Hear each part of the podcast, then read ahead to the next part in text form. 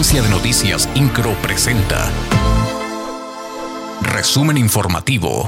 Ya se agotaron las 14.500 inscripciones para el Querétaro Maratón 2022 que se llevará a cabo el domingo 3 de octubre, así lo dio a conocer el director del Instituto del Deporte y la Recreación del Estado de Querétaro, Eduard Sánchez del Río. No obstante, informó que se analiza la posibilidad de abrir 800 inscripciones adicionales para los corredores que aún faltan por registrarse.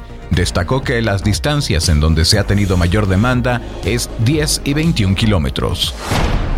El presidente de la Unión Ganadera Regional de Querétaro, Alejandro Ugalde Tinoco, dio a conocer que la quinta y posible sexta ola de la pandemia no podrían provocar la cancelación de la Feria Internacional Ganadera de Querétaro 2022.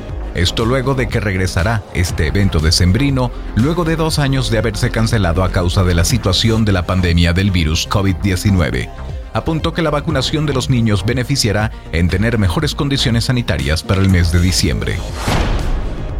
Fueron destituidos los elementos de seguridad de Wimilpan que habrían participado en la detención de un hombre que días después perdió la vida presuntamente por las agresiones físicas que recibió de la policía municipal. Entre los elementos separados está quien fuera secretario de Seguridad Pública Municipal, Edgar César Villa Osornio, el presidente municipal, Juan Guzmán Cabrera, informó que el órgano interno de control municipal determinó la separación del cargo de los involucrados en tanto se desahogan las investigaciones para conocer el grado de responsabilidad de los servidores públicos un grupo de comerciantes interpusieron una queja en la Defensoría de los Derechos Humanos de Querétaro argumentando abuso de autoridad de inspectores y elementos de la Guardia Municipal. Previo a arribar a las instalaciones, realizaron una manifestación por las calles, exigiendo que se haga justicia por tales hechos. Indicaron que la semana pasada un comerciante fue víctima de agresión por elementos policíacos en los retenes que se han constituido en los diferentes puntos del municipio.